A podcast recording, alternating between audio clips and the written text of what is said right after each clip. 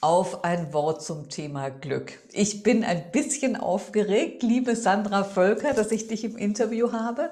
Wir kennen uns tatsächlich nur ganz, ganz wenig. Du bist mir sehr empfohlen worden als eine Frau, die ich unbedingt zum Thema Glück interviewen sollte. Und manchmal, wenn ich dann so aufgeregt bin, dann überlege ich mir vorher, was ich anziehe.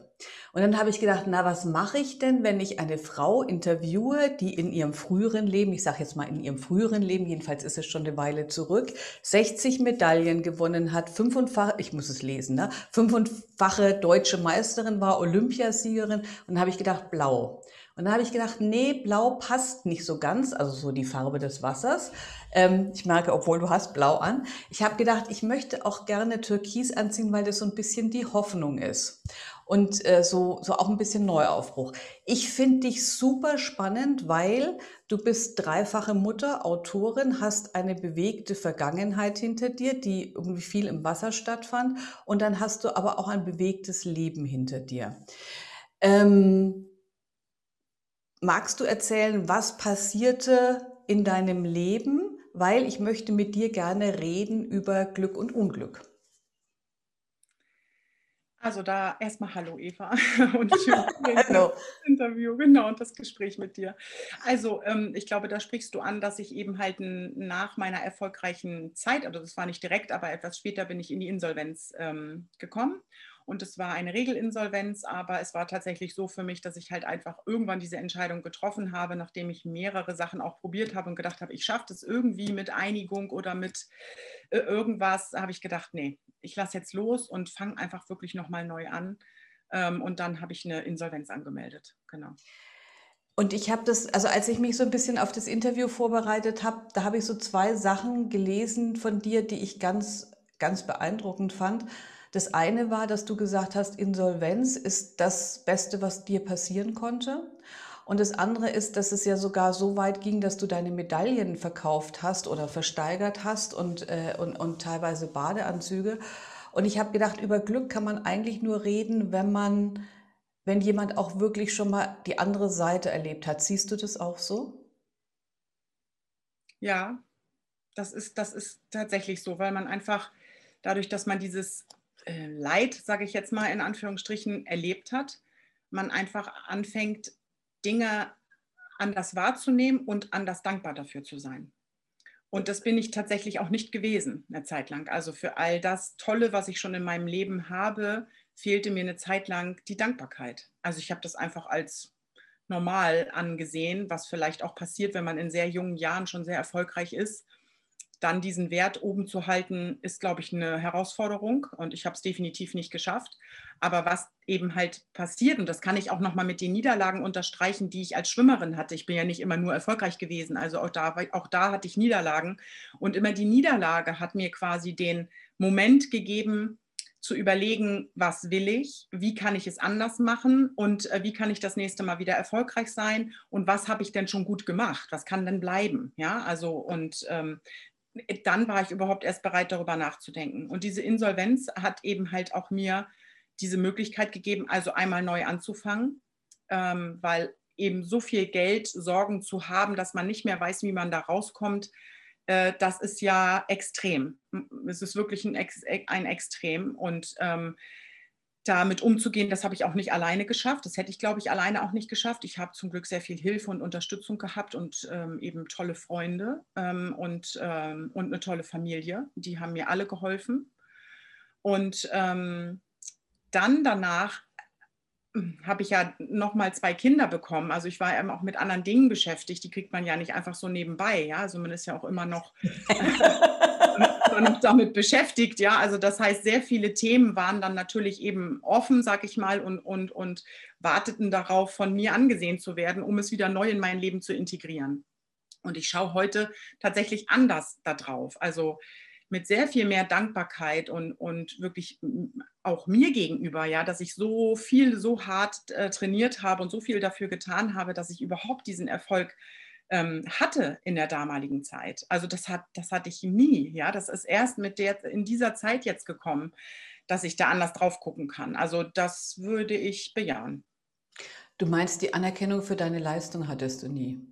Oder wie meinst du das? Das auch, genau. Das, also das, das war, es war von, von meiner Seite nach außen gerichtet. Deswegen bin ich so lange, also deswegen war ich über, ich bin ja über 20 Jahre geschwommen, es ist ja sehr lange. Und ich bin da auch nicht rausgekommen. Also ich habe 98 versucht, das zu abzuschließen und zu sagen, so, ich bin jetzt erfolgreich genug gewesen in dieser Zeit und mache jetzt was anderes. Er wusste ich überhaupt nicht, was ich machen sollte, weil ich nicht wusste, wer ich war. Und B, äh, konnte ich das überhaupt nicht loslassen, dass ich gedacht habe, aber warum? Ich mache einfach weiter. Ich bin hier erfolgreich und mache ich, ohne darüber nachzudenken, dass eine Schwimmerin ja nicht eine Marathonläuferin ist oder so, die das irgendwie bis Mitte 40 machen kann, sondern eine Schwimmerin ähm, ist, also wie ich denke ich mal, Anfang, Mitte 30 ist es dann irgendwann gut.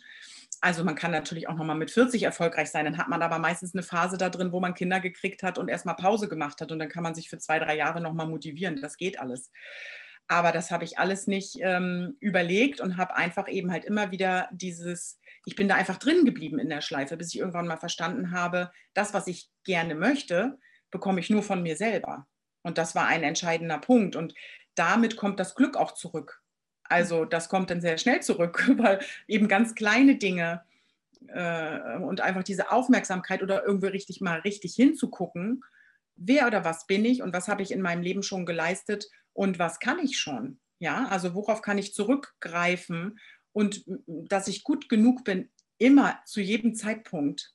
Das sind alles Dinge, die ich erst gelernt habe durch die Insolvenz. Also, dass ich mich da geöffnet habe, weil ich einfach so viel Demut und so viel, ähm, Demut ist eigentlich schon das richtige Wort, erfahren habe dadurch, dass ich gedacht habe, okay, ähm, dieser Neustart ist eben halt auch ein Neustart als Sandra Völker als Mensch.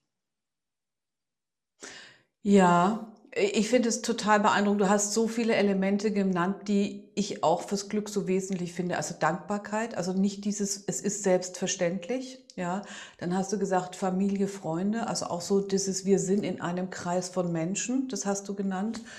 Ähm, ich glaube auch Anerkennung und ein bisschen Demut, also Anerkennung für die eigene Leistung und Demut, also so ganz, ganz wichtige Elemente. Ich merke, wenn ich dir zuhöre, ich habe eine Klientin neulich und ähm, die stand kurz vor einer Trennung und wir haben eine Weile oder wir arbeiten auch eigentlich immer noch und ähm, irgendwann sagte ich dann zu ihr, also ich habe sie kennengelernt, da war sie in Tränen aufgelöst und dann sagte ich so nach einer Weile zu ihr, Weißt du, im Nachgang betrachtet ist diese Fast-Trennung eigentlich das Beste, was dir passiert ist, obwohl sie damals dachte, die Welt geht dir unter. Und ich finde, das finde ich jetzt bei dem, wenn du erzählst, sehr wieder. Also, dass man manchmal wirklich so erschütternde Erlebnisse braucht, um so zu sich zu kommen. Und ich finde, es klingt sehr, als wärst du bei dir angekommen. Hm. Schön. Ja. Und, und ich denke auch nochmal, so Kinder zu kriegen, ist ja auch ein ganz großes Glück. Ja. Total. also da muss ja. man aber mal einhaken. Das wird immer so gesagt, ne, dass das Glück ist. Also ich finde, auch da ist es sehr, sehr facettenreich. Und es gibt Menschen, die, wenn, die warten quasi ne, jahrelang auf ein Kind und kriegen es nicht. Dann gibt es welche, die immer Kinder haben wollten. Dann haben sie Kinder und sind unglücklich mit den Kindern, weil sie nicht wussten, was das eigentlich für eine Aufgabe ist. Weil das bedeutet ja eine Zeit lang wirklich sieben Tage, 24 Stunden online sein. Ja, also bis die ein bestimmtes Alter erreicht haben.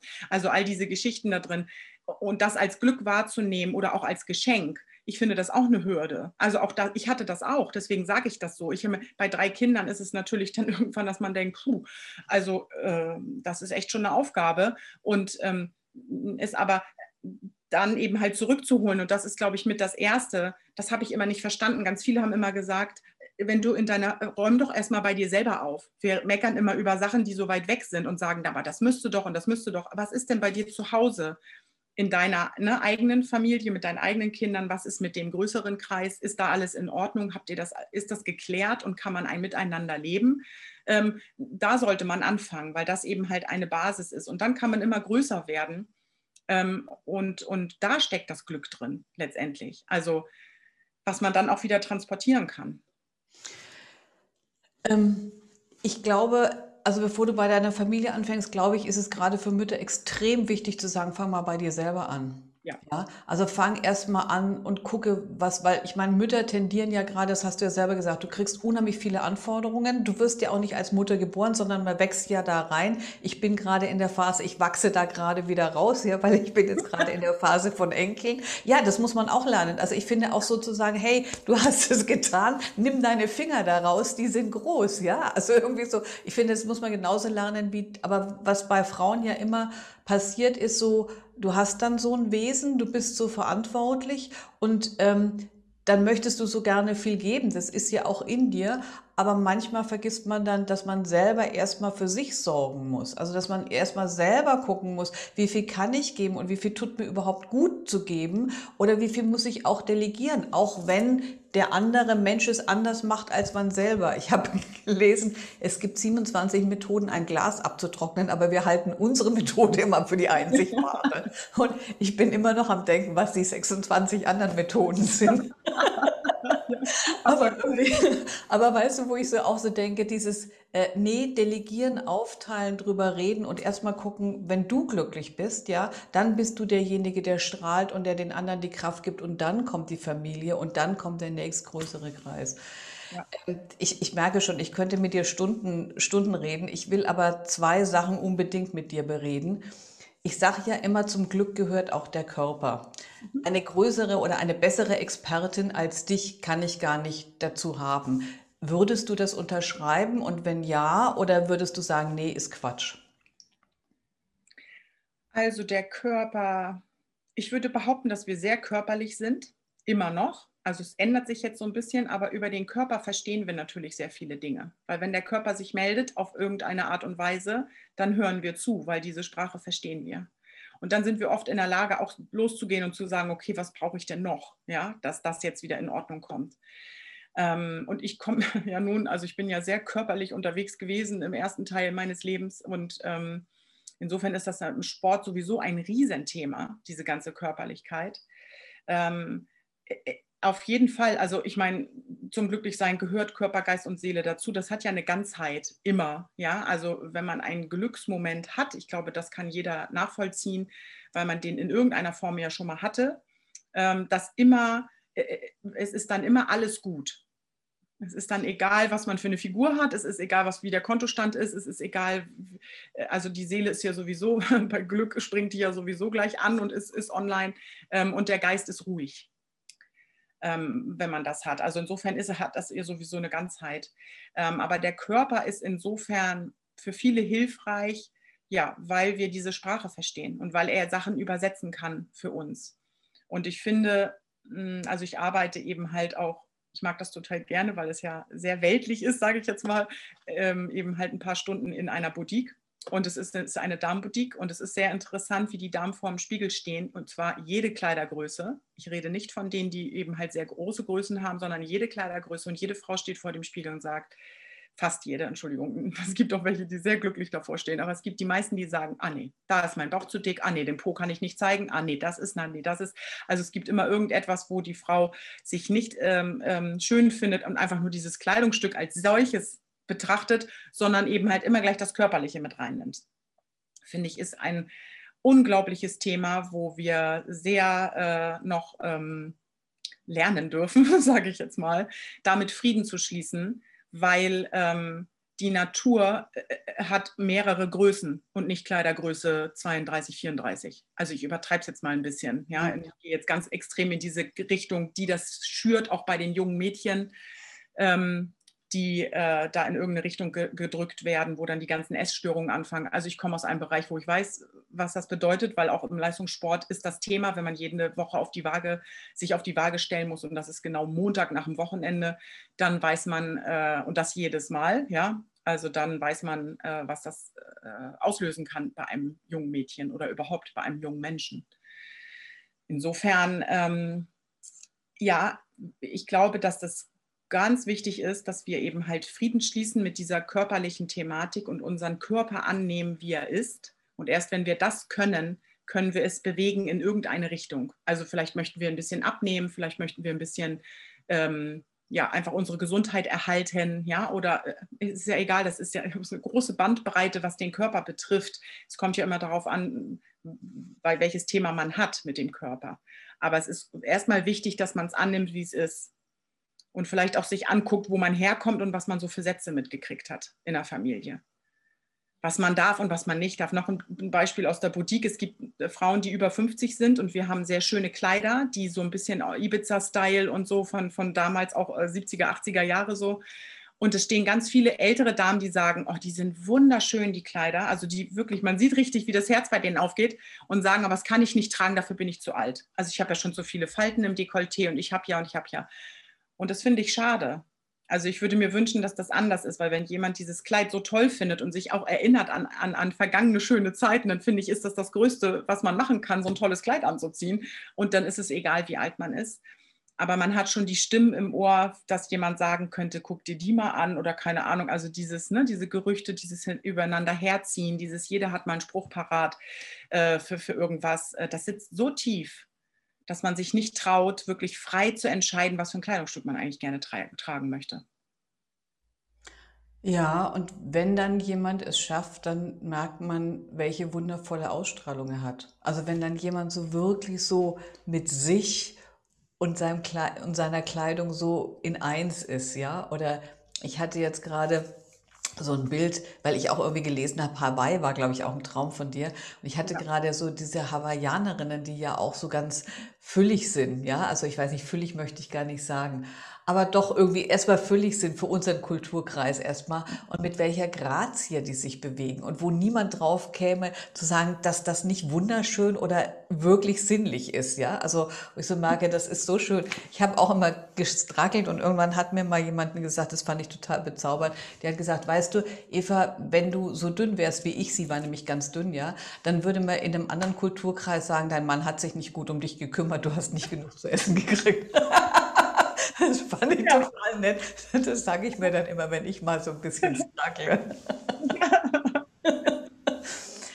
Aber du würdest schon sagen, also ich, ich, du bist ja jetzt sehr von dieser Leistungsschiene Körper gegangen, aber du würdest schon sagen, oder ich, ich frage dich, also würdest du schon sagen, dass Körper was Wichtiges ist, um glücklich zu sein. Also, dass wir so eine Wahrnehmung von Körper und auch, dass wir dem Körper das geben, weil ich finde, wir sind ja auch in der Gesellschaft, die schnell in, zu Extremen neigt. Und ich denke jetzt, es geht ja nicht darum, Leistungssportler zu werden oder so, sondern einfach oder Crossfit oder was auch immer zu machen, sondern es geht ja darum, wirklich in einer, in einer guten, anerkennenden Art und Weise mit seinem Körper umzugehen. Für mich ist das was, was definitiv glücklich macht. Siehst du das so oder anders? Nee, das sehe ich auch so. Und das ist halt ganz individuell. Also man sollte sich tatsächlich einfach die Ruhe nehmen und gucken, was macht einen denn wirklich glücklich mit dem Körper. Und nicht, weil jemand sagt, du musst jetzt Low Carb machen oder du musst jetzt das machen oder jetzt guck doch mal, du musst jetzt mal eine Massage wahrnehmen oder dich äh, in die Sauna setzen oder am Strand barfuß spazieren gehen oder was auch immer. Aber das passt überhaupt nicht zu mir. Ähm, dann macht es mich nicht glücklich. Also auch da ist die Arbeit wirklich, es fällt eigentlich alles zu uns zurück, dass man eben wirklich stehen bleibt und guckt, okay, wann kann ich sagen, bin ich mit meinem Körper glücklich? Das ist eigentlich die Frage, die man am Anfang stellen sollte, hm. um dann mal alles zuzulassen, was da kommt. Man kann es ja wieder verwerfen und sagen, ach, es passt doch nicht zu mir. Aber ich glaube eher, dass wir, was das angeht, eher im Mangel sind und gerne kopieren und sagen, ja, aber ich will doch, weil das haben so viele und das wird anerkannt in der Gesellschaft und nicht es umdrehen und sagt, ja, und wenn ich jetzt mal ehrlich bin, dann liebe ich Schokolade und ich werde das auch nie in meinem Leben aus meinem Leben verbannen. Im Gegenteil, ich gucke vielleicht nach einer gesunden Variante oder sowas, aber ich liebe Schokolade und ich werd, möchte gerne essen, solange ich hier auf dieser Erde bin.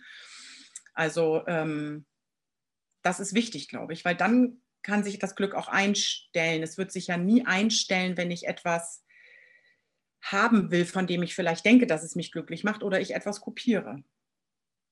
Ja, und Genuss ist definitiv was, was, was glücklich macht. Definitiv. Genau, bei einigen, bei einigen, die einige können das halt nicht so gut wegstecken und nehmen halt zu oder, oder werden dann halt ähm, fülliger oder mehr und andere überhaupt nicht. Ne? Es gibt ja Leute, die können ganz viele Süßigkeiten essen und nehmen nie zu, was aber nicht heißt, dass sie gesünder sind. Also es gibt so viele Sachen, ne? die Äußerlichkeiten lenken einem so, lenken uns eigentlich davon ab, genau hinzuschauen, ähm, dass wir vielleicht denken, das ist das Glück, aber für uns ist es das gar nicht. Für diese Person vielleicht schon. Und es sieht so aus, als wäre es das für uns auch. Also ich finde das sehr vielschichtig und da ich jetzt auch wirklich mich viel damit beschäftigt habe und eben weil ich auch so viele harte Zeiten hatte und immer gesagt habe, nee, das will ich nicht und das will ich auch nicht mehr. Also ich habe es wirklich nach einem Ausschlussverfahren gemacht.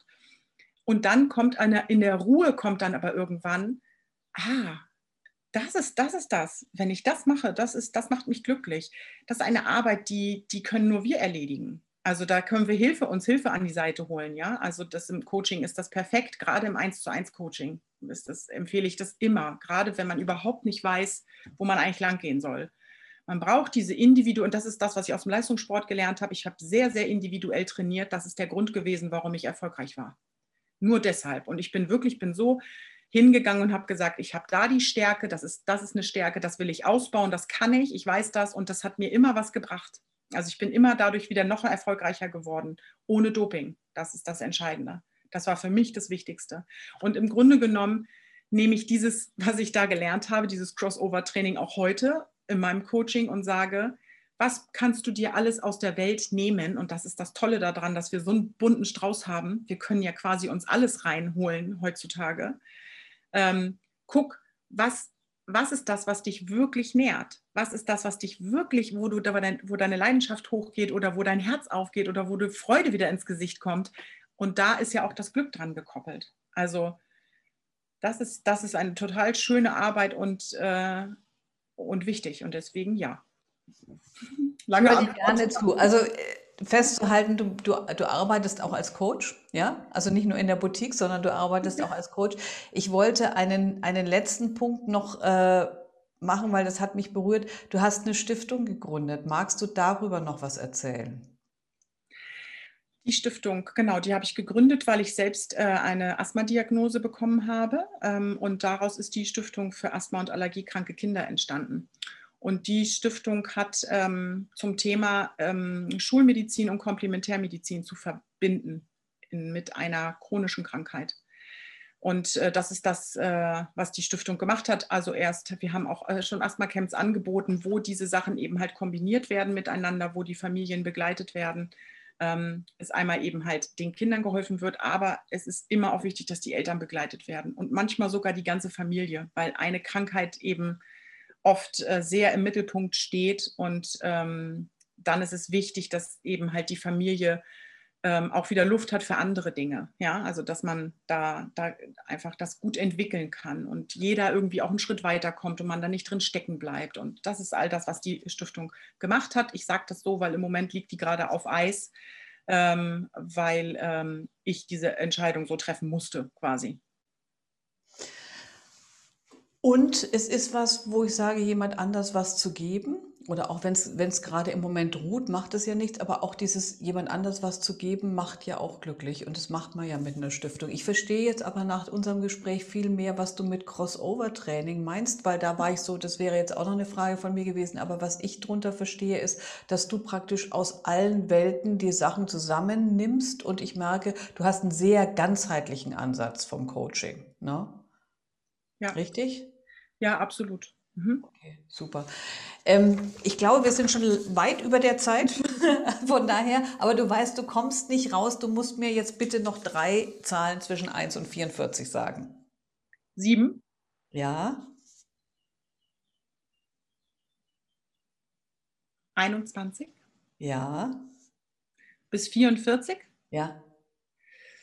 Äh, 42. Okay, also Kurze Fragen. Wo ist zu Hause dein glücklichster Platz?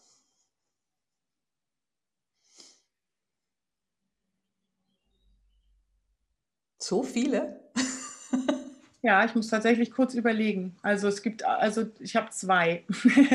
also einer ist draußen im Garten. Ich habe so eine Rattan-Couch, wo ich genau in den Garten schauen kann.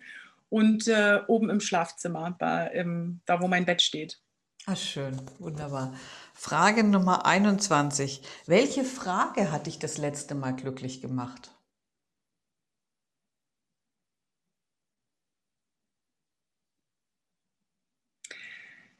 Wie willst du es wirklich? Ach, schön. Kriege eine Gänsehaut.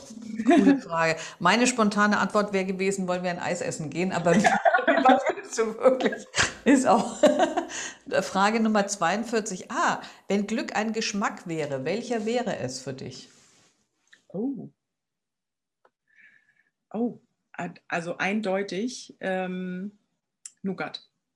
Mm, mm, hast mich auf deiner Seite.